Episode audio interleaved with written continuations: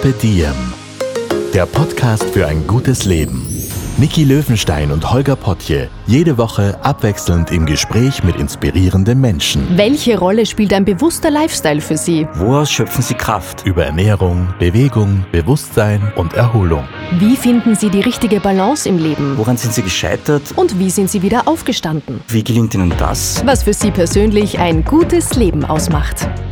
Carpe Diem, der Podcast zum Carpe Diem Magazin. Heute mit dem österreichischen Musiker und Balsamico-Produzenten Mario Pecoraro.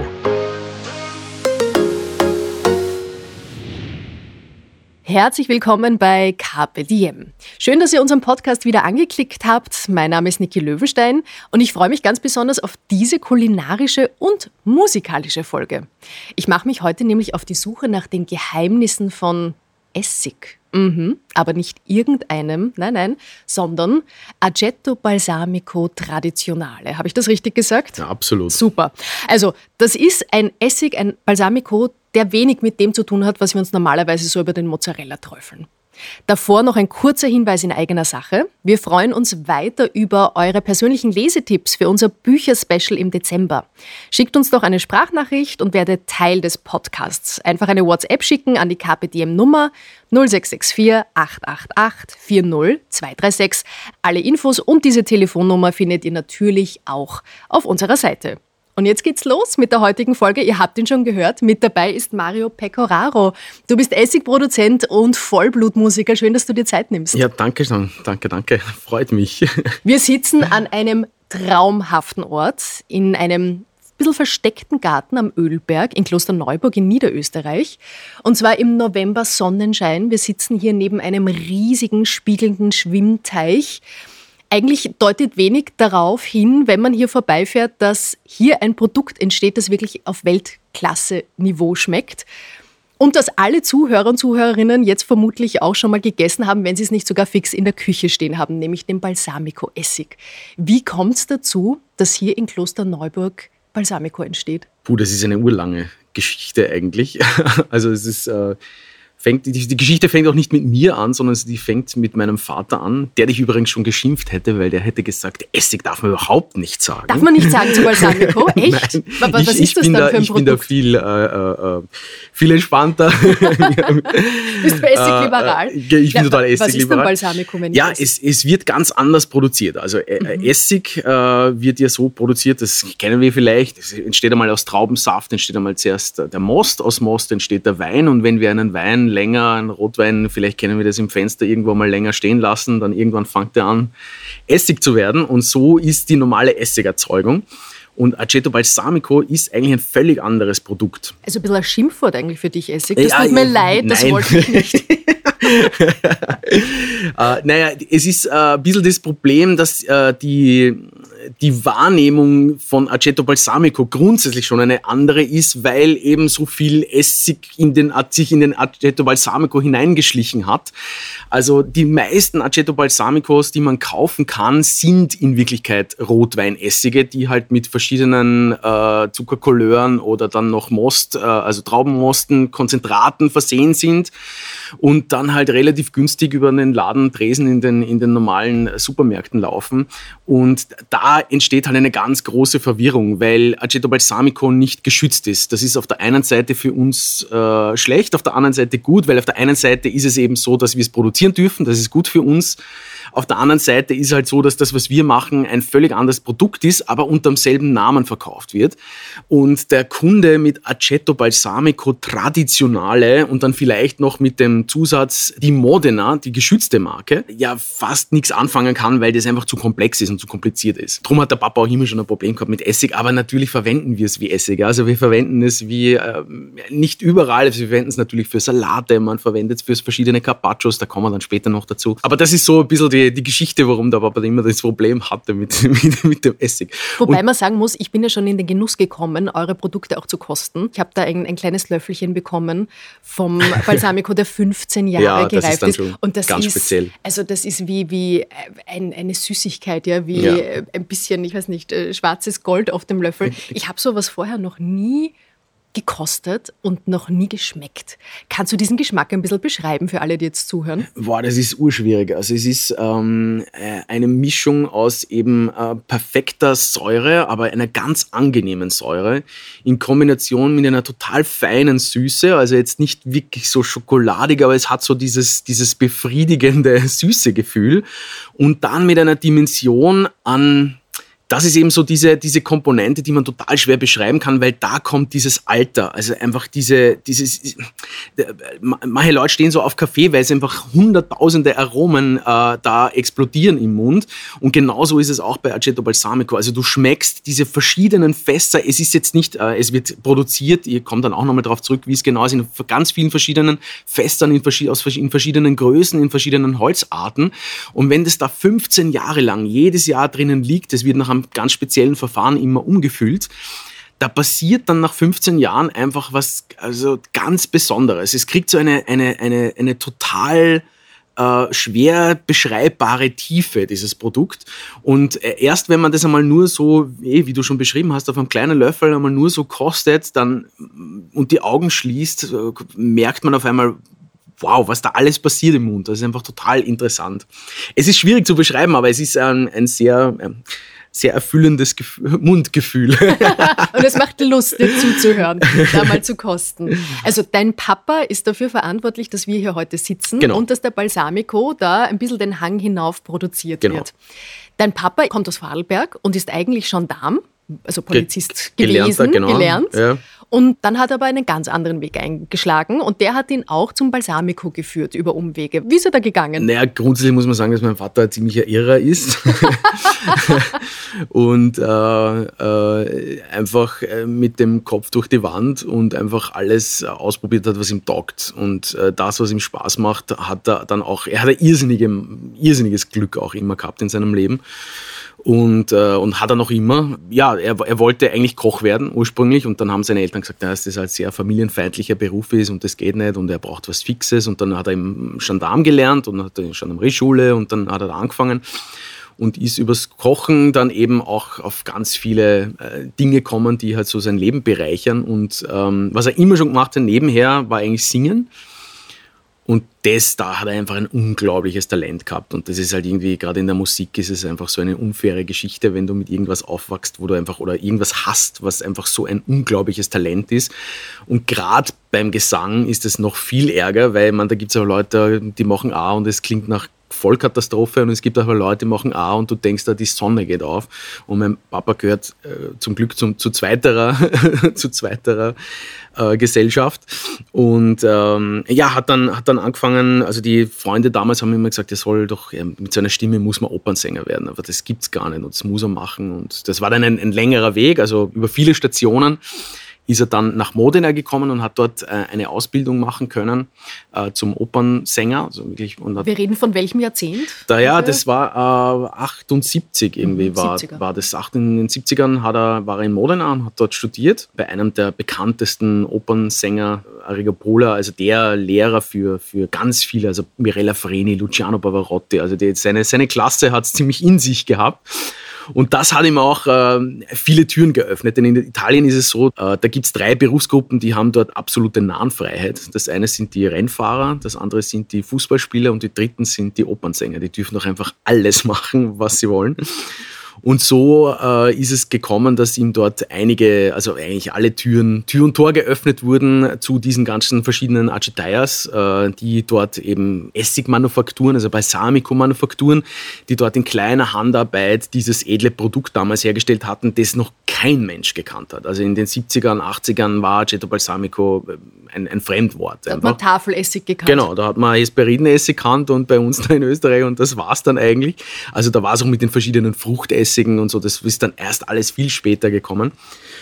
Und zu dem Zeitpunkt hat er damals sich, nachdem er sich immer schon für Essen viel mehr interessiert hat als für alles andere, Er durfte dann zum Abschluss seines, also er hat dort ein Jahr lang in so einer Archeteia nebenher gearbeitet und hat das alles gelernt, wie man das macht, weil die haben sich gedacht, also ein Sänger, dem können wir das schon verraten, wie das geht, weil das ist eh wurscht. Ähm, allerdings, weil das ist ein streng gehütetes Geheimnis sonst wirklich in Italien, wie das genau produziert wird. Das ist bei uns auch mittlerweile, also ich weiß immer schon. Schauen wir mal, was ich dir heute rauslocken ja. kann. Ja, ein paar Details gehen sie schon raus. Das, den, den, groben Umriss, den kann ich euch erklären. Und auf jeden Fall, da hat es begonnen. Und er hat dann äh, damals als, als Geschenk von seinem äh, Maestro di Aceto Balsamico hat er einen, einen alten Aceto Balsamico kaufen dürfen und zwei Fässer. Das, das ist auch ganz, ganz wichtig für die Aceto Balsamico Produktion. Da kommen wir jetzt dann nachher auch drauf zu sprechen.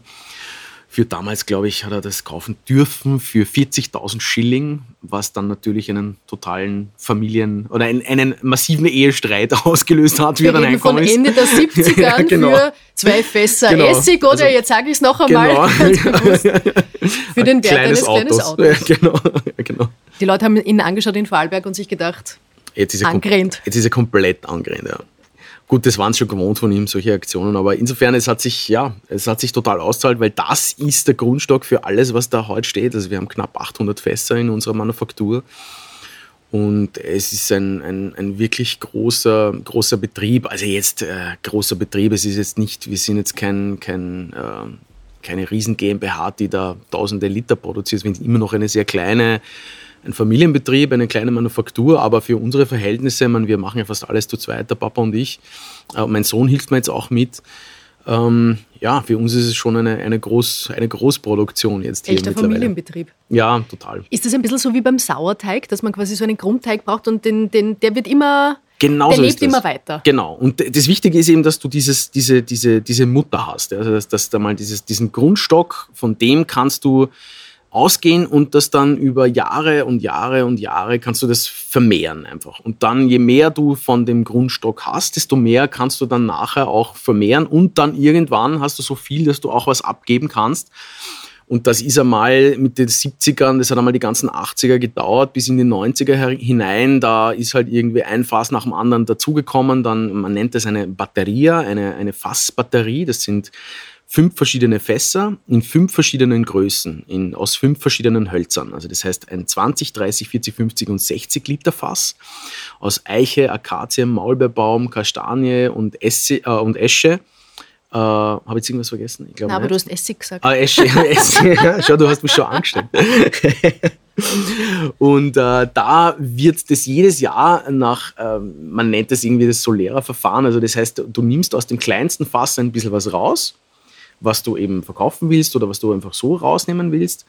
Und dann fühlst du das, was fehlt, äh, vom zweiten Fass vom nächstgrößeren ins kleinere nach, vom dritten ins zweite, vierten ins dritte, fünfte ins vierte und ins fünfte Fass kommt der sogenannte Mosto Cotto hinein. Das ist ein äh, reiner Traubensaft, der in einem großen Kessel über mehrere, über ganz viele Stunden wird das abgekocht. Also da kommt ganz frischer Traubensaft zu uns, der kommt da rein, wird erhitzt und kocht dort, man kann sich vorstellen, wie auf dem Herd, der Kochtopf, wenn man was als Soße einreduziert oder äh, so kocht es da vor sich hin und wird auf ein Drittel runter reduziert. Also das heißt, von 1000 Liter bleiben so 300, 330, 340 Liter übrig und die kühlen dann ab und das ist der Mosto Cotto. Der wird dann in das, kommt in dieses größte Fass, in das fünfte Fass hinein und versetzt sich da wieder dann mit diesen Essigbakterien. Also das sind richtige Essigbakterien, die arbeiten dann an diesem, an diesem Mosto Cotto weiter. Man nennt den Vorgang konkret, äh, nennt man eigentlich eine schleichende Fermentation. Das passiert in, diesem, in diesen Jahren, in diesen,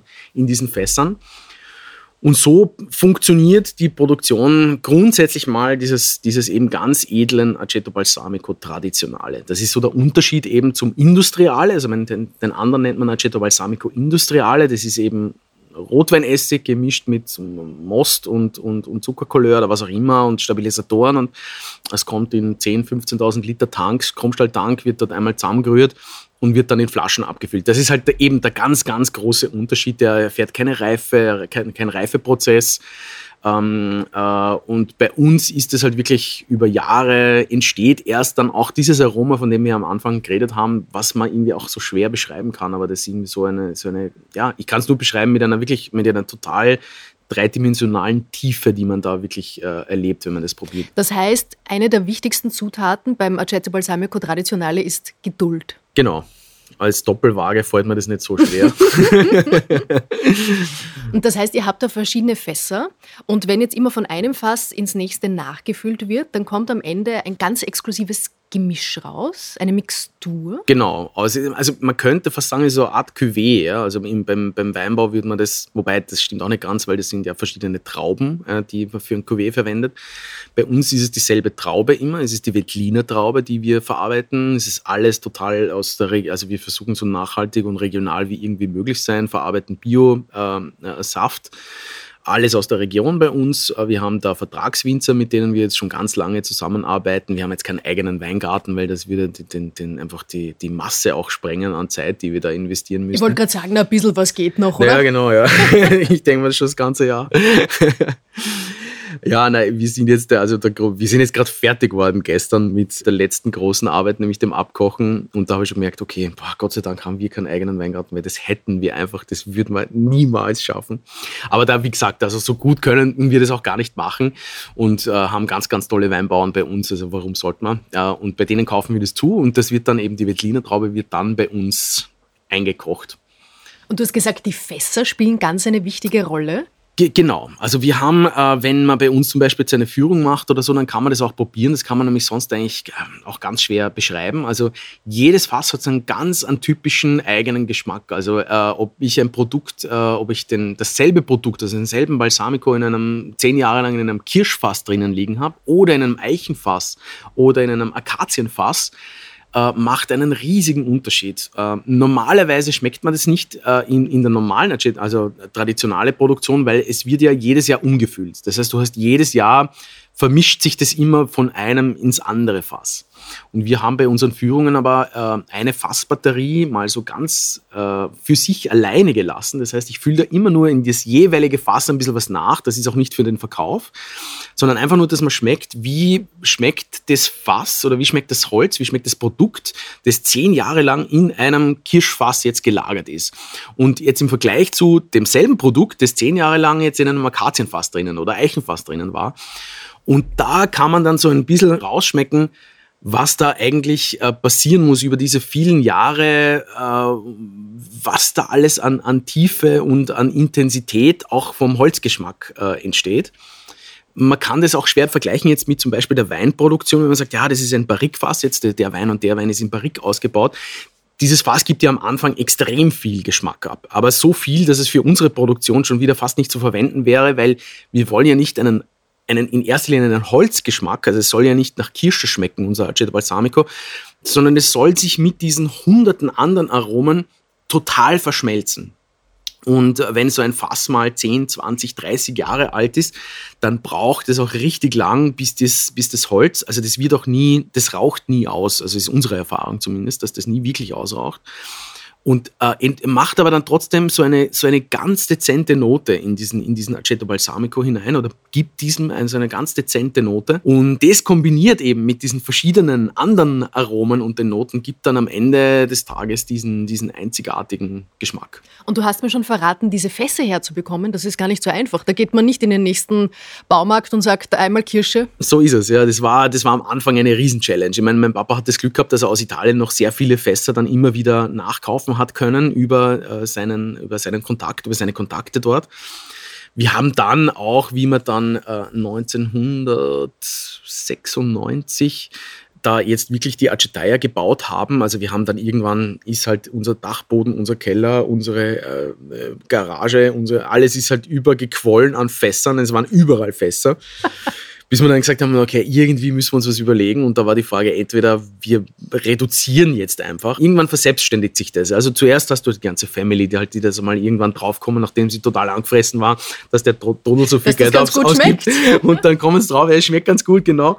Und dann kommen sie drauf, ja, okay, das könnte man jetzt auch probieren. Und äh, dann sind die Freunde, kommen dann als nächste und dann kommen die Freunde von der Familie und dann kommen die Freunde von den Freunden von der Familie. Also das macht dann einfach immer einen, einen weiteren Circle und der wird immer größer.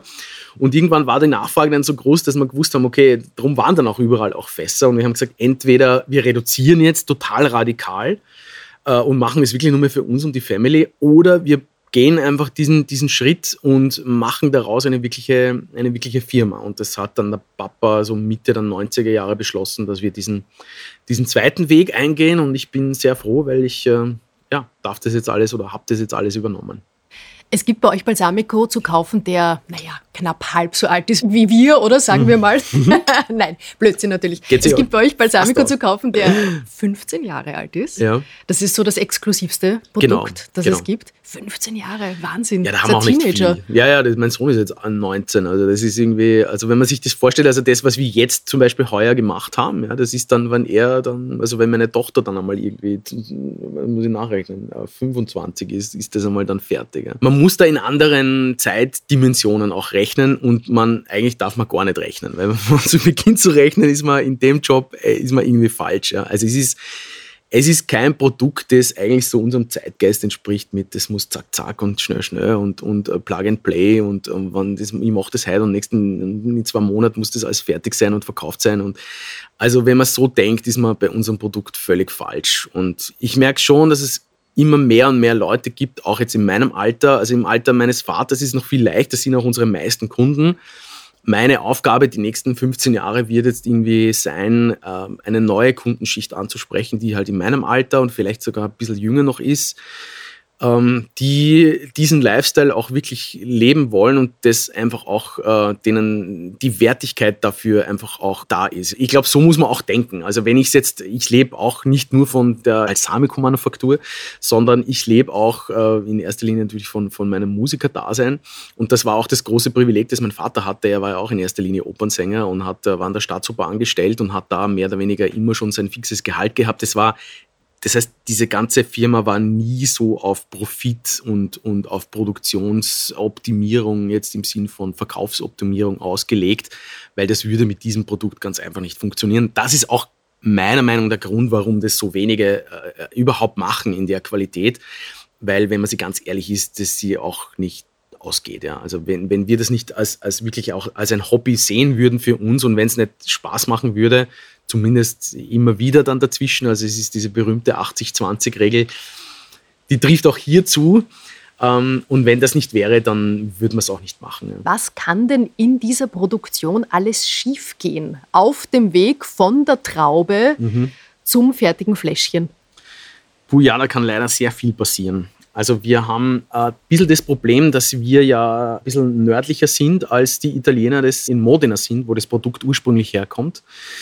Und bei uns ist ähm, auch das Klima ein etwas anderes und vor allem war es, also jetzt ein bisschen ändert sich das anscheinend eh, aber ganz am Anfang, wie wir begonnen haben in den 90er Jahren, war das halt noch, war das wirklich noch ein bisschen anders, weil einfach diese, diese extremen Temperaturunterschiede jetzt nicht nur Sommer und Winter, die sind eigentlich ganz wichtig für einen Balsamico, weil im Sommer kann er wirklich arbeiten, im Winter ruhen, aber das Problem und wo ganz viel passieren kann, ist äh, das Temperaturgefälle Tag und Nacht. Also durch das, dass wir so ein starkes Temperaturgefälle haben und dort andauernd Material verdunstet. Das heißt, in dem Lager ist es sehr feucht. Und überall, wo starke Temperaturunterschiede und viel Feuchtigkeit ist, wissen wir, ist es anfällig für Kondenswasser. Und Kondenswasser in unserem Fall ist irgendwie anfällig für Schimmel. Und Schimmel ist einer der größten Feinde in unserer Acetaya. Also da kann richtig was schiefgehen, weil in dem Moment, wo du da Schimmel drinnen hast, äh, hast du ein Riesenproblem. Was sind denn so eure Geheimnisse? Was darfst du uns denn verraten, was euren Balsamico ausmacht? Was unseren ganz viel Liebe, Zuwendung und Geduld. Das würden die anderen, die Balsamico herstellen, sicher nicht sagen. Äh, Ist okay. Ich mag natürlich nicht, dass du was verrätst, was du nicht verraten möchtest. Aber ich wüsste schon gern ein paar so Rezepte. Also mit eurem Balsamico, was Mhm. kann man damit denn alles zaubern? Meine absoluten Favorites sind zum Beispiel ähm, jegliche Art von Carpaccio. Also ein Re-Carpaccio, Re-Scherzal anbraten, ein bisschen nachziehen lassen und dann auf der Maschine aufschneiden und dann einfach nur mit Salz und Pfeffern und mit ein bisschen Aceto Balsamico äh, und Olivenöl auf den Tisch stellen. Also das, das ist sensationell. Das Ganze geht natürlich auch äh, vegetarisch äh, bzw. vegan, indem dass ich das Ganze mit, äh, mit, mit, mit zum Beispiel Zucchini ersetze. Also Zucchini einfach ganz dünn aufschneiden. Ähm, da kann man, ähm, wenn man es jetzt nicht vegan haben will, sondern nur vegetarisch, auch noch ein bisschen an Parmesan drüber streuen, so ganz fein. Und dann auch wieder mit, mit äh, Olivenöl und Aceto Balsamico. Man kann jegliche Art von Salaten machen. Süß geht aber auch, gell? Süß geht auch. Also wenn man, also Er- Erdbeeren zum Beispiel, wenn man richtig schöne, süße Erdbeeren mit 15-jährigem Aceto Balsamico ist ein, ein Wahnsinn. Also da gibt es schon endlos viele Möglichkeiten, wo man das Produkt einsetzen kann. Jetzt müssen wir natürlich auch noch eine Frage beantworten, die sich alle, die zuhören, jetzt stellen werden, nämlich, was kostet das denn? 15 Jahre, 9 Jahre einen Balsamico reifen zu lassen. Vielleicht muss ich dazu sagen, man, man braucht für einen Liter, ja, nur dass man ein bisschen ein Verständnis auch für die Preise kriegt, die jetzt gleich kommen, man braucht für einen Liter 15-jährigen Aceto Balsamico, äh, man muss dazu rechnen, dass das Produkt auf ein, also der Traubensaft auf ein Drittel mal reduziert wird zu Produktionsbeginn. Da haben wir noch gar nichts damit gemacht. Dann haben wir jedes Jahr circa in unserem Lager zwischen 20 Prozent Schwund. Also 20 Prozent reduzieren hier durch die normale Wärme im Sommer einfach ein. Das ist wie wenn man äh, irgendwas offen, eine Flüssigkeit im Sommer offen irgendwo stehen lässt, ist die, die verschwindet einfach. Und so wäre es auch mit unserem Balsamico. In fünf Jahren wäre da einfach fast nichts mehr in den Fässern, wenn man das nicht regelmäßig äh, befüllt. Und äh, deswegen brauchen wir, sind wir jetzt einmal draufgekommen, für einen Liter 15-jährigen Aceto Balsamico brauchen wir ca. 100 Liter Traubensaft. Also nur, dass man ein bisschen eine Relation dafür Einen bekommt. Liter? Für einen Liter, ja. Äh, Dass man so ein bisschen eine Relation für das Produkt kommt. Und darum kostet das natürlich was. Ich meine, es beginnt relativ äh, überschaubar. Wir haben so ein Dreier-Set, wo unsere drei Produkte einfach zum Kosten drinnen sind. Die beginnen bei 26 Euro. Unser neunjähriger Aceto Balsamico Traditionale, das ist so unser, unser Main-Product, das kommt auf 58 Euro.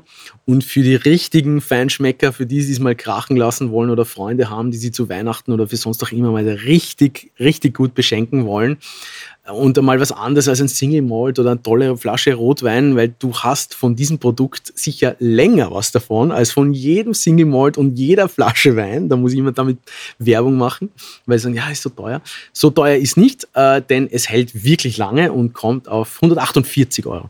Der Wind rauscht hier am kleinen Badeteich. Also so klein ist er gar nicht am großen Badeteich entlang. Es ist wirklich ein wunderschöner Tag. Die Herbstblätter, die ziehen vorbei. Sehr idyllisch, oder? Ja, wir haben echt ein Riesenglück heute. Also es war gestern nicht so schön und heute. Es sind, glaube ich, die einzigen zwei Tage, die wir da sitzen und, und, und auch einmal neben dem Arbeiten dann runterkommen und sagen, du, jetzt machen wir Pause, weil jetzt ist das Wetter einfach so ein Traum. Lassen uns noch einen Kaffee raus und, und, und schneiden uns äh, einen, einen, eine Topfentortal, ein Topfentortal auf und, und genießen es auch dazwischen wieder mal, wie schön wir es da haben. Weil ihr habt einerseits eure, einerseits eure Acetaia da, Mhm. aber nicht nur, es ist nicht nur die Produktion, sondern ihr habt ein Refugio geschaffen. Was ist das? Weil mein Vater ein bisschen ein Irrer ist, der gesagt hat, er möchte unbedingt eine riesen Showküche sich bauen. Ähm, Meine Mutter wollte einen Badeteich haben, immer schon. Und dann äh, hat der Papa kurzerhand gesagt, passt, dann machen wir einfach beides. Da haben, da haben irgendwie dann beide was davon. Ich baue mir eine riesen Showküche mit, äh, also quasi, äh, ja, eine Art Eventbereich, wo man auch den Aceto Balsamico präsentieren kann wo man Kochworkshops machen kann, auch Leuten einmal, es ist eine riesengroße Kochinsel, wo irgendwie 15, 20 Leute herumstehen können und einem zuschauen können, über die Schulter schauen, wie man das macht und was man damit machen kann. Das war eigentlich so die Idee davon. Und erst seitdem ich jetzt die Firma übernommen habe, vor zwei Jahren, habe ich gesagt, okay, ich möchte das aber genauso jetzt komplett noch einmal neu aufziehen und habe da, weil es einfach so ein wunderschöner Platz ist mit einer großen Terrasse, auf der man sitzen kann, ähm, habe ich so einen sehr exklusiven, kleinen, aber sehr, sehr feinen äh, Eventbereich hier geschaffen. Also da kann jeder kommen, das kann Genau. man mieten, da kann man eine Genau. schöne Feier Genau. zusammen feiern und es gibt eine riesige lange Tafel und ich war mal an einem Abend da und das war wie so aus einem italienischen Film. Also ganz viele Menschen sitzen an einer langen Tafel und es wird aufgetischt. das, das war irgendwie Papas Idee eigentlich, weil ich wollte eher so ein bisschen was, so ein bisschen gehobene Gastro, also im Sinn von so ein bisschen französischer Küche vielleicht auch kombiniert machen. Und der Papa ist ein sensationeller Koch, also er kocht wirklich auf Haubenniveau. Und er hat gesagt, na, das interessiert mich nicht, das mag ich nicht. Und dann sage ich, ja, du musst ja nicht immer kochen, ich kann ja auch einmal wen anderen kommen. Na, das kommt überhaupt nicht in Frage. In meiner kocht nicht, in meiner Kugel, da kocht nie wer anderer. Ich hätte ihn dann schon so weit gebracht, aber er dann gesagt, na, wir probieren. Er wollte immer schon so ein, gefühlt genauso wie, wie du es beschrieben hast, so ein fester, familiare Neapolitaner, irgend sowas in die Richtung, so, so wie man sich Oma, ja, der genau. in Küche steht? so wie es, Nonna. im, wie, wie es genau, die Nonna, wie es im Film, äh, äh, in den Fellini-Filmen, in den alten irgendwie ausschaut, so hat er sich das vorgestellt und natürlich liegt es auch sehr nahe, ja, weil einfach alle unsere Produkte natürlich mit dem italienischen Lifestyle und mit dem italienischen Essen einfach einhergehen. Eh, wie du sagst, wenn das so eine Tafel ist mit äh, mit, einer, mit einem frischen Burrata, den man natürlich, wir haben ganz, ganz tolle Lieferanten direkt aus Italien mit, mit, mit frischen Paradeisern aufgeschnitten, mit ähm, Basilikum von uns aus dem Garten. Dann machen wir selber, wir sind halt auch ein bisschen Freaks und machen dann selber äh, Trüffelsalami, wir machen Piemont Haselnuss-Salami und das wird da alles aufgeschnitten. Dann haben wir natürlich ein Berkel, auf der schneiden wir den den Parmaschinken runter und wenn das dann alles und die Focaccias dann so sich am Tisch irgendwie die Tische biegen, dann äh, war, war relativ schnell klar, ja, ich glaube, that's the way to go. Achtung, eine Nebenwirkung dieses Podcasts, man bekommt Hunger. ja, hören Sie nicht zu Mittag oder am Abend. Was macht denn einen guten Gastgeber aus für dich? Also für mich ist ein guter Gastgeber der, bei dem der Gast das Gefühl hat, er kommt irgendwo heim. Also ich bin, weil das ist, sind, waren für mich auch immer die schönsten Feiern, die schönsten Einladungen. Äh, ich war schon in ganz, ganz tollen Restaurants und habe wirklich super gegessen und alles, aber eigentlich die schönsten Erinnerungen an Abende, äh, die ich hatte für mich und, und meine Frau und meine Kids, das war eigentlich immer, wenn wir irgendwo privat eingeladen waren und, und ein guter Koch der Gastgeber ist. Das ist Gott sei Dank in, meiner, in meinem Freundeskreis des Öfteren der Fall. Und da erinnere ich mich an Silvester, wie dann äh, ein Freund von mir, der Erich, ein, ein, ein Steak gemacht hat und es einfach so am Punkt war und mit den Beilagen. Und das war, ich kann das jetzt gar nicht so beschreiben, aber das, das waren so, du hast das Gefühl, du bist zu Hause irgendwer unter Freunden. Und es ist nicht zu viel Shishi, aber doch so ein bisschen edel und man trinkt einmal eine Flasche Champagner, weil es einfach ein besonderer Anlass ist. Das ist für mich so gefühlt äh, das, der, der, schönste, das, der schönste Abend, weil der bleibt mir in Erinnerung. Ich hätte die leise Vermutung, dass ein gutes Leben für dich auch viel mit Genuss und, und oh, Kulinarik ja. und Qualität zu tun hat. Was macht denn noch ein gutes Leben aus? Boah, je älter ich werde, desto mehr komme ich drauf, dass das richtig gute Leben sich in den kleinen vier Wänden zu Hause abspielt und ähm, also für mich der Schlüssel zu all dem ist eigentlich meine Beziehung. Also wenn ich, äh, ich habe jetzt die letzten zwei Jahre so viel gearbeitet wie, glaube ich, davor ganz lang nicht mehr, weil ich mir auch immer meine Zeit frei einteilen konnte. Also ich war auch dieses Arbeiten nicht gewohnt. Ich bin war Musiker. Ich bin um zehn aufgestanden. Meine Frau hat sich um alles gekümmert. Also es klingt jetzt beinhart, aber ich, ich leugne es nicht. Äh, und das hat sich jetzt die letzten zwei Jahre so ein bisschen geschiftet und ich äh, stehe halt sehr viel auf, arbeite draußen sehr viel. Es war extrem viel Vorbereitungsarbeit jetzt. Also ich habe ich hab sehr viel zu tun gehabt, einfach die letzten zwei Jahre ähm, und sehr stressige Situationen einfach erlebt. Und da bin ich dann einfach draufgekommen, was für mich die wirkliche Lebensqualität ist, nämlich heimkommen und die Türe zu machen und da so einen geschützten Raum zu haben, wo ich weiß, egal was draußen, wie es ausschaut, ob Corona oder nicht oder ob Krieg oder nicht oder also wenn ich die Tür zumache, das ist mein Safe Space und da ist der Mensch, mit dem ich am liebsten mein Leben verbringe und das, das ist eigentlich für mich Lebensqualität. Also da hole ich mir alles das, was ich äh, sonst ja eh nirgends kriege. Auf der Bühne nicht, äh, da bei unseren Feiern nicht, obwohl das alles total Spaß macht immer wieder. Ähm, man unterschätzt aber dann trotzdem die Vorbereitungsarbeit für solche äh, äh, Kraftakte jedes Mal. Und die, je älter ich werde, desto mehr merke ich, das braucht unglaublich viel Energie. Und wenn ich da heimkommen würde und da ist zu Hause dann irgendwie äh, schlechte Stimmung oder wir streiten uns oder irgend sowas oder wenn, wenn das öfter wäre, da würde ich echt die Krise kriegen. Also das hat mit Lebensqualität dann gar nichts mehr zu tun. Also insofern ist das für mich die eigentliche Lebensqualität, äh, dass ich sagen kann, wie ich habe total tolle Familie und, und, und mir geht's oder uns geht's in unserer Beziehung total super und wir können so miteinander reden, wie es uns taugt und wie es uns gefällt. Das gute Leben hat für dich nicht nur einen guten Geschmack, sondern vor allem auch einen guten Klang. Du hast das jetzt eh schon ein paar Mal erwähnt, du bist vor allem Musiker. Du bist Vollblutmusiker, du bist äh, Pianist, du bist Komponist, Arrangeur, du bist ein großartiger Sänger. Ich habe mir gestern noch einiges angeschaut und angehört. Danke. Wow, Chapeau, wirklich. Und du hast das auch in die Wiege gelegt bekommen, weil dein Papa eben auch Sänger ist. Wir reden übrigens, weil wir ihn schon ein paar Mal erwähnt haben, vom Kammersänger Herwig Pecoraro, lange an der Wiener Staatsoper gewesen. Welche Rolle spielt denn Musik in deinem Leben? Das ist mein Leben. Ist das also, die Hauptrolle? Ja. Und der Balsamico ist. Ja, ja.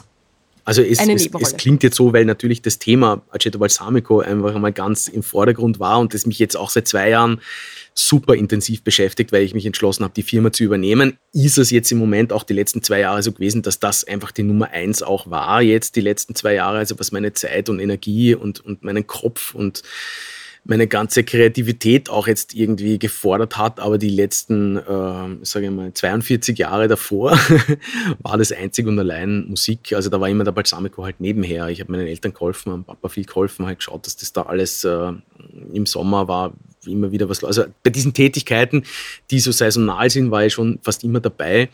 Und ähm, das waren aber halt Wochen ja, im Jahr. Das waren ein paar Wochen im Jahr und der Rest der Zeit war eigentlich ausschließlich Musik. Ich meine, das, das habe ich gelernt, damit habe ich mich beschäftigt. Das ist auch mein, meine einzige wirklich große äh, Berufung eigentlich. Also da merke ich schon, wenn das ins Ungleichgewicht kommt, und das war es jetzt auch die letzten eineinhalb Jahre, da tut sich meine Seele sehr schwer damit. Also da muss ich wirklich schauen, dass ich dieses, dass ich zumindest wieder auf diese 50-50 komme. Wie schon gesagt, es ist total unfair mit Musik. Du bekommst das, entweder hast du dieses Ding, das du reingelegt bekommst in deine Wiege oder halt eben nicht. Und meiner Meinung nach ist es auch ein Auftrag, wenn du es hast, dass du daraus was machst. Ja? Und dass, dass das nicht einfach nur so vor dir herschiebst die ganze Zeit. Wann hast du gemerkt, das ist dein Weg? Du wirst auf alle Fälle Musiker? Seit ich denken kann.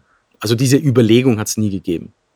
Diese Überlegung, ob ich Musiker werde oder ob ich nicht was anderes, die hat es jetzt vielleicht so die letzten 15 Jahre dann gegeben, aber einzig allein darum, weil das halt einfach so ein, ähm, weil es einfach so ein mühsamer Beruf ist, einfach, weil es einfach so ein ähm, äh, undankbarer also ein bisschen undankbarer ist er nicht, weil ja die Leute, du bekommst die Dankbarkeit schon zu spüren, aber es, ist, es, es wirkt sich halt finanziell nicht aus, sagen wir so.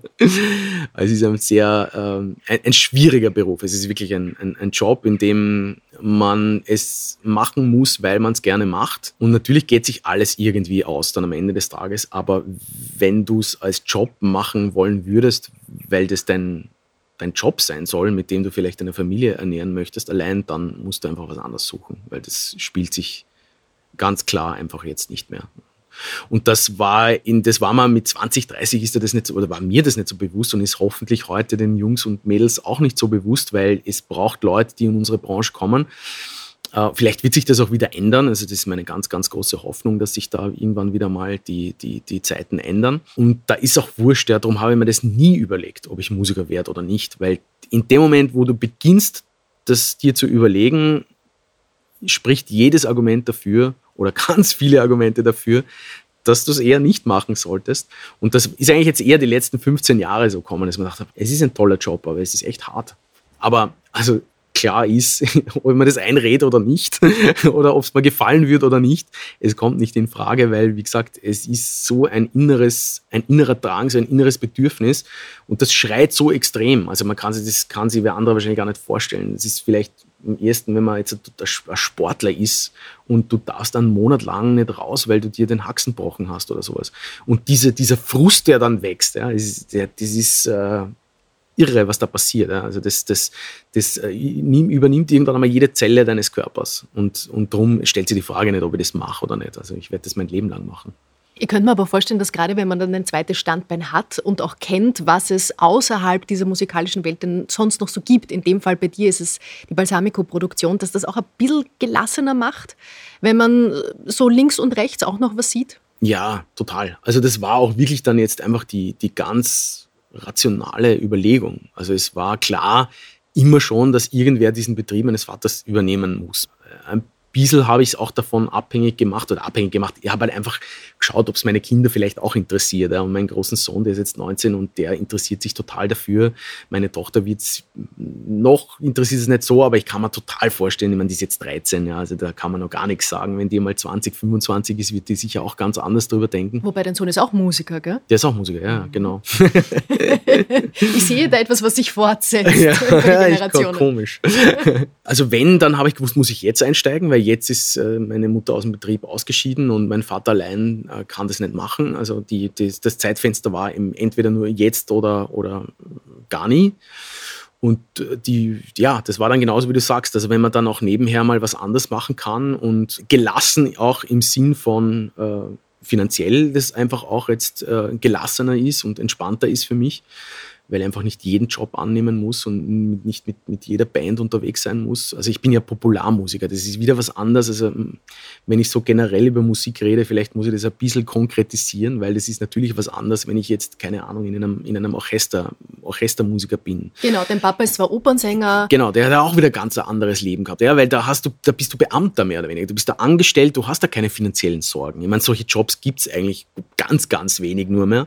Aber das ist halt auch eine ganz andere Ausgangssituation. Ja. Das ist natürlich viel entspannter. Ich meine, du musst dann das machen, was der Direktor sagt und was der Intendant sagt und was der Dirigent sagt. Also du bist da natürlich dann in diesem Rad auch drinnen. Aber das macht natürlich jede Menge Spaß. Wer hat dich denn musikalisch geprägt und was hast du dir von deinem Papa abgeschaut, auch wenn der musikalisch in einem ganz anderen Genre unterwegs ist? Vom Papa? Mhm. Ja, nicht so viel. äh, naja, also das hat mich nie interessiert. Also ich bin schon aufgewachsen in der Oper. Äh, für meine Mutter war damals, wie ich so zwischen sechs und zehn war, die einzige Möglichkeit, dass sie einmal die Vorstellung sich anschaut, weil das Geld für Babysitter und so war nie da eigentlich. Also die einzige Möglichkeit war, dass sie uns mitnimmt in die Oper und äh, meine Schwester hat dann meistens in der Loge auf diesem, auf diesem Bankerl geschlafen und ich bin halt, äh, haben wir die Vorstellung angeschaut. Also das hat mich schon total geprägt. Äh, jetzt rein gesangstechnisch, das ist so eine andere Welt, äh, wie er singt. Also von der, von, der, von der Technik, von dem ganzen Habitus, von, dem, von diesem ganzen Belcanto kann man sich, wenn man nicht Opernsänger will, werden will, eigentlich gar nichts abschauen, weil es funktioniert für sonst einfach nichts. Also auch er hat dann ein paar Mal, zwei oder dreimal versucht, mir Gesangsstunden zu geben und ich habe nach fünf Minuten schon gewusst, das, das, das wird nichts. Trotzdem vielleicht, also die Bodenständigkeit, mit der er auch äh, dann trotz allem durch diese ganzen verschiedenen äh, äh, Phasen durchgegangen ist. Also er hat ja eine, eine unglaubliche Karriere gemacht. Also von Opernhaus in Graz angefangen über die Volksoper, in der er kurz war, dann bis zur Staatsoper hat mit den berühmtesten Dirigenten der Welt gearbeitet, war in fast jedem Opernhaus von der Skala über die Met über. Und dass man da trotzdem noch halbwegs entspannt bleibt und vernünftig bleibt und nicht glaubt, dass man wirklich der größte Superstar auf der Welt ist, das habe ich mir von ihm schon irgendwie, also das habe ich von ihm definitiv mitbekommen, glaube ich. Auch wenn man Talent hat, die das vielleicht andere bestaunen oder bewundern, heißt es das nicht, dass man da irgendwie jetzt äh, was Besonderes ist als jemand, der, keine Ahnung, super Kabel löten kann, weil das taugt mir, wenn das jemand kann. Ja. Und ich sehe, wie wichtig das ist jetzt die letzten zwei Jahre. Wenn man einen guten Elektriker hat, der das irgendwie alles versteht, wie es funktioniert, ist es genauso viel wert und ist genauso toll und ist auch, äh, ich helfe da immer mit und ich, ich finde das total spannend, wenn die Leute in ihrem Job das genauso sehen wie ich. Ja? Also dass die wollen das auch perfekt machen und die wollen das super machen und die versuchen das. Und so bin ich auch. Ja? Ich versuche das so gut wie möglich zu machen, versuche das, das, das bestmögliche Ergebnis rauszuholen am Ende des Tages. Und bei so einer Show, da geht's mir auch, da bin ich auch Gastgeber auf eine bestimmte Art und Weise und ich möchte, dass sich die Gäste da einfach wohlfühlen und dass die ein besonderes Erlebnis haben. Und da verbindet eigentlich ganz viele Berufsgruppen, verbindet es miteinander. Das Unfaire bei uns ist halt, dass vielleicht Elektriker kann man leichter lernen als jetzt Sänger. Ja? Weil wenn du das nicht hast, dann wird das nie was. Das, das, da hast einfach überhaupt keine Chance. Ja? Und das ist vielleicht das Unfaire an dem Job. Wen hast du am Poster hängen gehabt in deinem Jugendzimmer? Boah, das war Keith Jarrett, das war, das war Lionel Hampton, das war ähm, Dave Weckel eine Zeit lang. Also das waren so meine Helden, die wahrscheinlich von den Podcast-Hörern äh, also wahrscheinlich nicht so viele Leute kennen. Aber ich bin halt äh, mit, mit Jazz äh, irgendwie aufgewachsen und, und das war immer schon meine Musik. Jazz und lateinamerikanische Musik hat mich total immer schon fasziniert. Und dann gibt es noch jemanden, der ganz wichtig für dich war, nämlich Elton John. Der hat dich ja, und genau. deinen Papa quasi beruflich, musikalisch dann verkuppelt. Genau, das ist Ende. aber dann erst später gekommen. Also da war ich dann schon, also da habe ich schon in Miami studiert. Ich habe zwei Jahre in Miami studiert, äh, Jazz-Piano, Jazz-Gesang und eben Arrangement, Komposition und bin dann zurückgekommen und irgendwie, das war eigentlich ein bisschen ein Zufall, wenn ein Freund von mir dann irgendwann gesagt hat, du klingst ja wieder junge Elton John, du solltest dir das mal anschauen. Und ich, natürlich kannte ich seine Songs und jeder kennt seine Filme und ich habe schon ein, zwei, drei Sachen gespielt gehabt und eben bei einem dieser Cover-Kicks habe ich äh, Your Song gespielt und dann habe ich gesagt, hey, das ist ja unglaublich, das klingt ja wie, wie original. So hat das äh, musikalisch dann eigentlich begonnen. Weil ich dann ein Elton John Tribute Show zusammengestellt habe und habe dann äh, die Möglichkeit bekommen in Baden eine Elton John Tribute Show. Die haben mich gefragt, die haben da Orchester und können wir nicht das Orchester irgendwie einbauen? Und dann haben wir das Orchester eingebaut, habe ich einen, ähm, einen Arrangeur dazugeholt und die haben dann gesagt, ja, aber super wäre, wenn man dann noch irgendwie, können wir, können wir nicht, da gibt es dieses Elton John Luciano Pavarotti Duett. Könnte jetzt nicht sowas, könntest, mit wem könntest du das? Wen, ja? so quasi, genau, das, ich glaube, das war wirklich auch damals von der Intendantin die, die, schon die Überlegung und ich habe gesagt, nein, keine Ahnung, ich weiß nicht, wen ich da fragen sollte. ja, aber dann habe ich natürlich den, den Papa gefragt und ähm, er hat ja wirklich überhaupt keine Ahnung von Popularmusik. Also das hat er immer noch nicht wirklich, weil ihn das nie so interessiert hat. Aber durch mich war das dann wirklich so ein, so ein, so ein, so ein Auslöser. Also da haben wir dann echt, hat er dann begonnen, einmal diese Songs, weil der hat das auch, was ich verstanden, was ich immer schon davor gemacht habe, 20 Jahre davor, hat er eigentlich nie verstanden. Ja, weil für ihn ist Musik nur das, ja, da, da muss es mal grundsätzlich Noten geben, da muss es einen Dirigenten geben, da muss es ein Ensemble geben, zumindest ein großes, also so mit Band und Leadsheets und das spielen wir dann schon, welche F-Dur, ja, passt, spielen wir. Das, damit hat er nie was anfangen können, das war ihm immer irgendwie fremd eigentlich. Und er hat irgendwie, also Songs, das war immer Songs, war immer so ein, ein, ein minderwertigerer Begriff für ein Musikstück als Lied. Ja. Dann hat er aber gesehen, dass das gar nicht so einfach ist, weil ihr seid ins Studio gegangen, nachdem er gesagt hat, ja, Elton John, mach mal schon, mach mal schon. Ja. Und dann seid ihr im Studio gestanden und wie hat es geklungen? Na, das war dann gleich mal richtig furchtbar. Naja, er hat geglaubt, er kann da so reinbrüllen, sage ich jetzt einmal, überspitzt formuliert, wie er das auf der Bühne macht. Und das ist halt einfach ein Opernsänger, muss seine Stimme trainieren und er trainiert es auch einzig und allein daher, dass er mit Naturmitteln, also schon eine gute, ein, ein, ein, ein guter Raum, aber eben ein unglaublicher Körpereinsatz irgendwie 3000 Leute beschallen kann. Also das musst du ja mal schaffen, dass du unten stehst und nur mit... Ohne Mikrofon. Ohne Mikrofon, ohne gar nichts einfach einen, einen Kanal erzeugst aus deinem, aus deinem Rachen heraus, der bis in die oberste, in den dritten Rang rauf äh, äh, schallt, über 70 Mann Orchester, 90 Mann Orchester. Und das ist halt ganz was anderes. Und ich glaube, da geht er ins Studio und dann macht er das einmal bei mir im Studio und dann, ja, das war halt eine Vollkatastrophe, weil das hat halt überhaupt nicht so gelungen, wie das irgendwie nur annähernd gehört wieder ein bisschen andere Technik und das hat echt dann ein bisschen länger gedauert, bis er da einfach auch, ähm, zuerst war er mal total resistent und dann irgendwann mal hat er kapiert, ja, okay, na, das, und dann, es ist halt total bitter, weil du singst das ein, es ist ein völlig ungewohntes Feld, weil du hast Kopfhörer, da ist es ein kleiner Raum, das ist ein Mikrofon, das ist ein Sänger überhaupt nicht gewohnt, weil es ein Riesenunterschied, ob du dich einfach natürlich hörst oder einmal nur über Kopfhörer hörst. Aber du kannst halt ein Playback, also ein, ein fertiges Orchester-Playback, kannst du nur einspielen über Kopfhörer, weil sonst funktioniert es einfach nicht.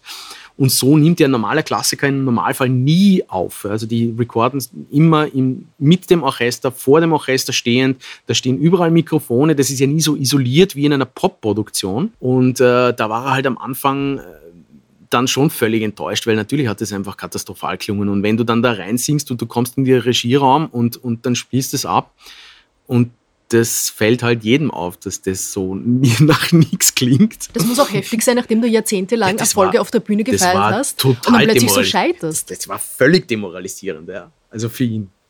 Und er hat dann, äh, also nach, nach dem ersten Studiotag hat er gesagt, das macht er nicht. Also das, zuerst hat er gesagt, ja, ist alles so easy, alles so easy. Und für mich war das halt dann die, Ur, die Urgaule, weil man dachte, so, endlich einmal siehst du, was ich eigentlich 20 Jahre gemacht habe und dass das nicht alles nur irgendwie so Larifari, sondern dass da gehört richtig viel Know-how auch dazu. Die Urgaudi für alle Menschen aus Deutschland. ja, genau. Es war ein großer Spaß. Ein, ein sehr großer Spaß. und äh, ihn da mal so kurz leiden zu sehen, war echt, war echt cool. Aber das hat sich dann sehr, sehr schnell gedreht, weil er, er, ist ja, er ist ja nicht am Kopf gefallen und hat dann auch gleich einmal verstanden, was es da alles braucht. Und dann haben wir gearbeitet einfach. Und dann da hat sich auch so zum ersten Mal, so auch in unserer Beziehung, haben sich so dann die Rollen gedreht. Ja. Also da, er war ja immer der große Opernsänger. Und ich habe ihn auch immer total bewundert. Ja. Ich war ja ein völliges Papakind. Und da war es dann zum ersten Mal so, dass er kapiert hat, okay, hm, ah, verstehe, okay, so wie ich das mache, funktioniert das nicht. Ähm, äh, wie dann? Und dann hat er zum ersten Mal auch äh, und Tipps und halt einfach einmal, ich habe ihm gesagt, wie das geht, wie man in dieser Musik phrasiert, weil das ist einfach ganz anders in der Klassik. Und da hat sich dann einfach eine, eine wirklich tolle Zusammenarbeit einmal in der Vorproduktion schon entwickelt. Und der richtige, also der, der, der, der Stein ist dann ins Rollen gekommen, wie wir dann gemeinsam äh, auf dieser Bühne zum ersten Mal gestanden sind mit Orchester und ich habe gewusst, dass das super wird, keine Frage, weil ich meine, du arbeitest drei Jahre an so einer, an so einer Show. Das wirklich Interessante war dann, wie er zum ersten Mal auf die Bühne kommt und wir mitten, also Circle of Life war diese erste ganz große Ballade, die wir dort gespielt haben. Und ich habe mir gar nichts gedacht und mitten unterm Song kündige ich ihn an, er kommt raus und singt diesen ersten Chorus und es geht in die, in die zweite Strophe und ich drehe mich nach rechts ins Publikum und da sind irgendwie zehn Reihen, wo einfach jeder Zweite und nicht nur jede Zweite, sondern jeder Zweite einfach am Rehren ist. Ja. Am Weinen. Am, am Weinen ist. Ja. Und das war so ein bewegender Moment. Also das war so ein, also das hatte so einen Impact auch auf mich rein musikalisch, künstlerisch, weil da habe ich zum ersten Mal verstanden, okay, das ist jetzt was Größeres als die Summe der Einzelteile. Das war irgendwie der Moment, wo ich gewusst habe, da müssen wir was gemeinsam machen. Also ich stelle mir vor, wenn man jetzt so eine Band ist wie Queen oder so, also ohne dass ich mich jetzt überhaupt nicht in irgendeiner Weise vergleichen möchte, einfach nur, um zu zeigen, es gibt viele Leute, die, die haben Bass, Schlagzeug, Gitarre und Keyboard und spielen das was macht den Unterschied? Was macht den Unterschied von so einer Band zu, keine Ahnung, Coldplay? Was ist das, was das so unique macht? Und ich habe das so nie erlebt eigentlich, weil ich habe immer in tollen Bands gespielt, aber das waren nie so ganz meine Herzensprojekte, sondern da war ich halt immer dabei auch. Und an diesem Abend ist mir zum ersten Mal dann so richtig, äh, wirklich die Kinnlade runtergefallen und da ist mir alles runtergefallen, wie ich mich darüber drehe und merke, was das emotional für einen Impact hat, was wir da machen und wie besonders das ist. Und das hängt überhaupt nicht damit zusammen, ob ich jetzt gut bin oder nicht so gut und ob der Papa toller Sänger. Natürlich können wir das, was wir machen, weil wir machen es unser ganzes Leben. Aber wenn dann diese absolut einzigartige Magie entsteht, und das machen nicht wir, sondern das macht jeder Zuhörer für sich selber. Und wenn dann dieses Gemeinschaftserlebnis dann noch dazukommt, alle projizieren da was auf die Bühne. Jeder möchte und jeder hat seine Träume und ich weiß ja gar nicht, was da alles abgeht im Publikum, aber ich spüre das auf der, oder wir spüren das auf der Bühne.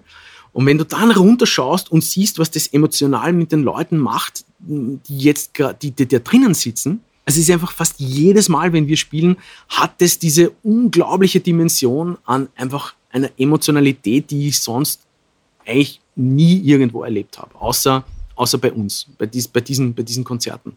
Als Pecoraro und Pecoraro seid ihr mit diesen fulminanten Shows unterwegs.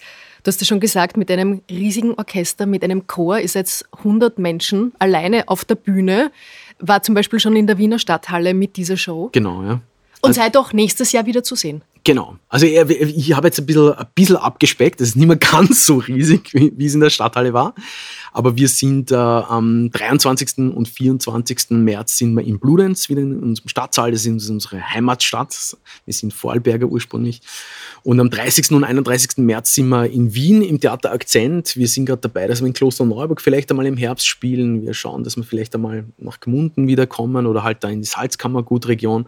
Ich bin immer dran und schaue, wo können wir noch spielen, wo können wir noch hin, wem, wo können wir das noch, wo können wir das noch machen. Einfach, also Augen und Ohren offen halten, ja. was da kommt. im kommenden Jahr. Was hat denn das mit dir und deinem Papa in eurer Beziehung als Vater und Sohn gemacht? Diese professionelle Zusammenarbeit. Da könnte man jetzt einen eigenen Podcast drüber machen. also wir kennen uns einfach so gut, durch das, dass wir einfach auch in Deutsche Teier so viel gemeinsam gearbeitet haben. Ähm, was immer eben ein bisschen belastet war, war so dieses musikalische, diese zwei Welten. Ja, weil für mich war es klar, ich will auf keinen Fall Klassik in irgendeiner Art und Weise machen, obwohl ich klassisches Schlagwerk studiert habe dann und alles schon viel in die Richtung auch gemacht habe. Das aber, auch noch. Ja, ja, also damit hat es eigentlich angefangen. Ähm, aber da war klar, also das war so ein gegenseitiges, so wie zwei Pole, die sich abstoßen. Ja. Also das, er hat sich nicht dafür interessiert, was ich mache, ich habe mich nicht dafür interessiert, was er macht. Zu Weihnachten haben wir halt irgendwie ein Stille Nacht gemeinsam gesungen und das war die musikalische Zusammenarbeit für ganz, ganz viele Jahre. Und erst als sich dann dieses Blatt so gewendet hat mit dieser Elton John Tribute Show, wo er zum ersten Mal gesehen hat, also da ist so der gegenseitige Respekt für die Kunst des anderen und für das Talent des anderen auch. Es gibt immer diese, diese, diese Diskrepanz zwischen Sänger und Musiker. Ja. Also Musiker ist halt einer, der wirklich Instrumentalist ist, Pianist ist vielleicht oder sich einfach auch aus, also auskennt. Das klingt jetzt so, mittlerweile ist es nicht mehr so, aber damals war es wirklich so, dass ein Sänger eigentlich von Musiktheorie keine Ahnung hatte, von, von, von Harmonielehre keine Ahnung hatte. Also das waren wirklich Leute, die konnten nur singen und dann, also äh, Luciano Pavarotti, den hast hinstellt, der hat göttlich gesungen aber der hat jetzt auch nicht wirklich gewusst, ähm, der, wie ein Orchester, wie man das arrangiert oder wie das aufgebaut ist, was das für Akkorde sind und was der Unterschied zwischen äh, äh, Cis und Des äh, Moll ist. Das war was anderes und das habe ich so leicht meinem Vater auch immer angekreidet. Ja, aber du kennst ja eh nicht so aus und du kannst ja eh nur das, was da irgendwie ein, ein Dirigent sagt, so in die Richtung so habe ich es nie formuliert, aber so war ihm meine Einstellung immer ein bisschen, auch dieser ganzen Kunst gegenüber die er da macht. Und erst wie wir dann gemeinsam angefangen zu arbeiten haben, äh, da begonnen haben, hat sich das gedreht. Und da habe ich dann zum ersten Mal so richtig auch gespürt und verstanden, was da eigentlich alles dahinter ist und was das alles auslöst, wenn man halt das kann. Und mehr muss man einfach dann aber auch nicht können, weil es reicht völlig. Ja. Und das war einfach meine, da war ich immer einer völlig anderen Einstellung. Und das habe ich da so richtig gelernt. Und mein Vater, glaube ich, hat dann auch kapiert, ja, also das, was ich da mache, ist jetzt auch nicht einfach nur da ein paar Songs drucken, sondern das, da gehört einfach mehr dazu. Und dieser gegenseitige Respekt äh, und diese Wertschätzung dem anderen gegenüber, also das, ich, das hat eine, eine Welt ausgelöst eigentlich. Also auch in unserer Beziehung. Aber ich glaube, dass das für viele Väter und Söhne eine Welt auslöst, wenn das passiert. Also bei vielen passiert es ja nie. Ja, das ist eh total traurig. Ähm, bei denen, die das erleben dürfen, glaube ich, ist das ein, ein, Riesengeschenk. Und äh, ich gehöre da Gott sei Dank jetzt dazu. Und ähm, das hat urviel verändert. Also das hat, äh, das hat in unserer Beziehung, aber da, wie gesagt, da könnte ich jetzt noch ganz, ganz lange drüber reden, was da alles dann passiert ist. Gib uns ein Beispiel aus eurem Familienzusammenleben, wo du gemerkt hast, da ist was anders. Ähm, ja, also ein, ein ganz plakatives Beispiel. Wir fahren zum ersten Mal seit äh, 25 Jahren oder seit 30 Jahren gemeinsam auf Urlaub zum Beispiel. Waren das erste Mal jetzt gemeinsam auf Urlaub, planen jetzt schon den nächsten für nächstes Jahr. Also es gibt einfach jetzt auch so ein, ein Vertrauensverhältnis. Man sagt immer die Familie und so, ja klar, die Familie, aber ich meine, ich verbringe jetzt auch nicht mehr den Jahren dauernd die Zeit mit meiner Familie im Sinn von äh, Eltern, Großeltern. Ja, das äh, birgt auch viele Konflikte. Ja, total. Es ja. ist ja auch das war auch immer von Konflikten oder ganz viel von Konflikten geprägt einfach, ja, logischerweise. Ich glaube, diesen Konflikten kommt man nur, da kommt man nur aus, wenn dieser gegenseitige Respekt und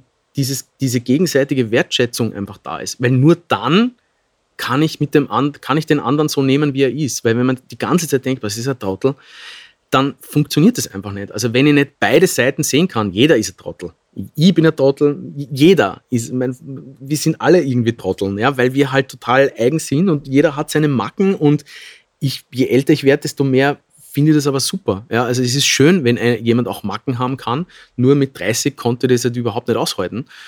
Und wenn du dann diesen Gegenpol nicht hast, dass du auch das Tolle sehen kannst, das, was man wirklich schätzen kann an dem anderen, dann ist es halt irgendwie, dann hält sich das nicht die Balance und dann funktionieren diese Beziehungen einfach nicht. Das ist wirklich erst durch die Musik, also durch die gemeinsame Musik entstanden, dass das für beide Seiten, weil es bringt auch nichts, wenn nur einer versucht, das zu sehen und der andere dann immer wieder, wieder mit dem Vorschlaghammer dir eine über die Birne zieht, weil dann wird es auch nicht funktionieren. Und so war das halt einfach, dass das zeitgleich bei uns beiden irgendwie angekommen ist und bei uns beiden irgendwie geklickt hat und seitdem ist es eigentlich ein, ja, ein anderes Verhältnis. Und ich stelle mir vor, um auch hier den Bogen ein bisschen zu schließen, wieder zum Balsamico zurück, dass es ja auch ein großer Schritt ist für deinen Papa, das an dich abzugeben. Diese Produktion, ja. die er da jahrzehntelang inne gehabt hat, verantwortet hat und mhm. die er entdeckt hat mhm. bei seinem Studienaufenthalt in Italien und mitgenommen hat gegen den Widerstand seiner Familie, das auch wirklich abzugeben. Das muss auch ein großer Schritt sein für euch beide. Das war für mich ein großer Schritt, für meinen Vater war es ein, ein Universum. also das war wirklich, ich habe es ihm auch richtig schwierig gemacht, weil ich gesagt habe, du, eines muss ganz klar sein, wenn ich das jetzt übernehme, weil mich hat, also das kommt jetzt auch dazu, da muss ich kurz nochmal ausholen, mich haben so viele Sachen gestört, die letzten zehn Jahre schon, die Art und Weise, wie wir da arbeiten. Ja. Wenn man sagt, Alter, wieso kann man das nicht? Das geht so viel leichter, aber wenn jemand irgendwie 25, 30 Jahre irgendwas auf eine bestimmte Art und Weise macht, dann ist es extrem schwierig, den Menschen von irgendwas anderem zu überzeugen. Und ich habe gesagt, du pass auf, wenn ich das mache und ich mache das richtig, dann reise da einmal alles um, weil wir müssen also da muss einmal die Hälfte des Interieurs muss einmal austauscht werden, weil das ist ja alles schon 25 Jahre alt. Uh, und total kompliziert in den einzelnen, im, im Work Progress teilweise. Ja. Also ich habe einfach alles umgehauen. die komplette EDV, die komplette, ich habe Steuerungsanlagentechnik gebaut, damit wir mal endlich wegkommen von dem, jetzt muss einer raufgehen, die Tür aufmachen und die Lüftung einschalten und dann die Luftbefeuchtungsanlage aufdrehen und so.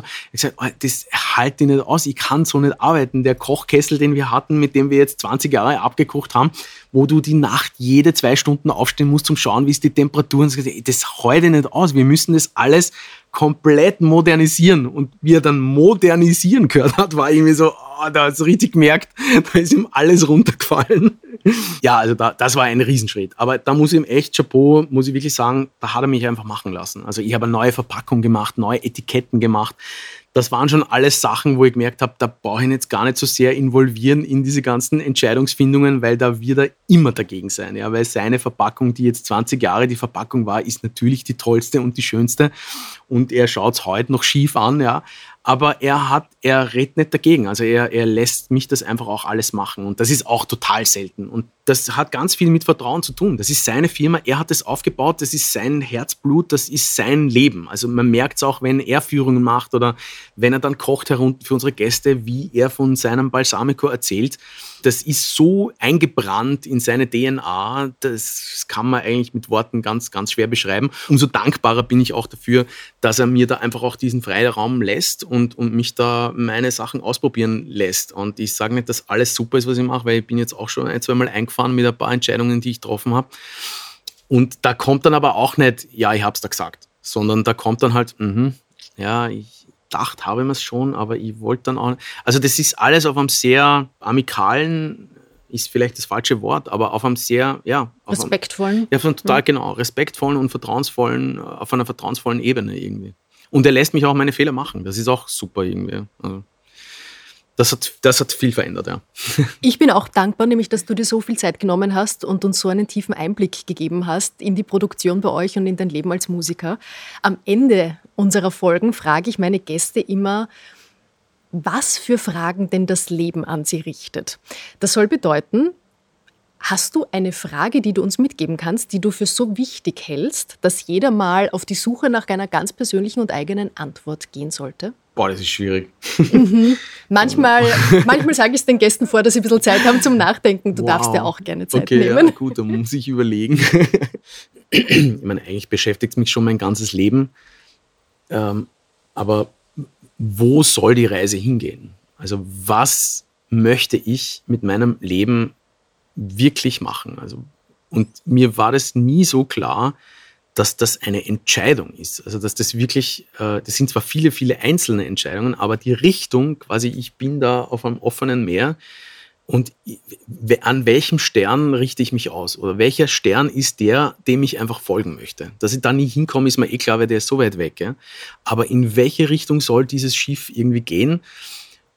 Das äh, war und ich habe da auch öfter die Sterne jetzt gewechselt, also in den letzten paar Jahren, weil ich immer gemerkt habe, okay, ja, da müssen wir ein bisschen nachschärfen. Die, die sind, waren schon alle in derselben Richtung auch schon, wie ich bin dann erst jetzt draufgekommen, dass eigentlich diese, dass die Richtung eigentlich immer eh schon dieselbe war. Also ich bin jetzt nicht die ganze Zeit nach Süden und bin dann draufgekommen, eigentlich, ich hätte irgendwie nach Norden sollen, sondern ich war halt so Südwest, dann einmal äh, äh, äh, Südost und äh, aber ich glaube, dass das total, also für mich habe ich nur gemerkt, wo soll die Reise hingehen? Also was will ich wirklich noch in meinem Leben alles erleben? Was will ich erreichen? Wo bin ich bereit, vielleicht auch Kompromisse zu machen? Das ist dann mit 40, 44 bin ich jetzt. Äh, ist das zum ersten Mal in meinem Leben so, dass ich mir überlegt, ja, vielleicht geht sich das nicht mehr aus, dafür könnte ich das machen. Also das ist so, das, das überlege ich mir die ganze Zeit jetzt. Und das ist auch ein schöner Gedanke, weil ich habe gelernt, man soll da so hochgreifen, wie es nur irgendwie geht. Also die Ziele, die können ruhig höher sein, als man sich das selber zu, zugesteht, dass man, dass man das erreichen kann. Ich meine, aus dem Grund habe ich auch in der Stadthalle gespielt, weil ich gesagt habe, wenn möchte ich in der Stadthalle spielen. Und ich habe das einfach, ich habe das einfach erfüllt, diesen Traum. Lieber Mario, danke, dass du uns ein Stück weit auf dieser Reise mitgenommen hast. Ich danke für das ganz, ganz tolle Interview. Vielen, vielen Dank und natürlich auch danke fürs Zuhören und bis zum nächsten Mal bei Carpe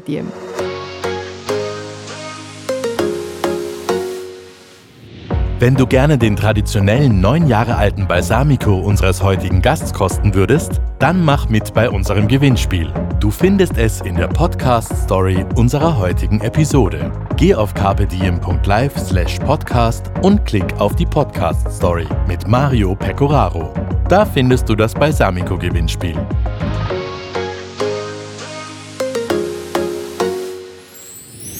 Mehr von Carpe Diem gibt es auf Soundcloud, Apple Podcasts, Google Play oder Spotify. Jetzt abonnieren und liken. Wir freuen uns über eure Kommentare und sind direkt über podcast.carpediem.live erreichbar. Das Carpe Diem Magazin erscheint alle zwei Monate. Besucht auch unsere Social Media Portale auf Facebook, Instagram und YouTube und unsere Website carpediem.live. Carpe Diem, der Podcast für ein gutes Leben. Nächste Woche Holger Potje im Gespräch mit Nachhaltigkeitsexpertin Cornelia Diesenreiter von Unverschwendet.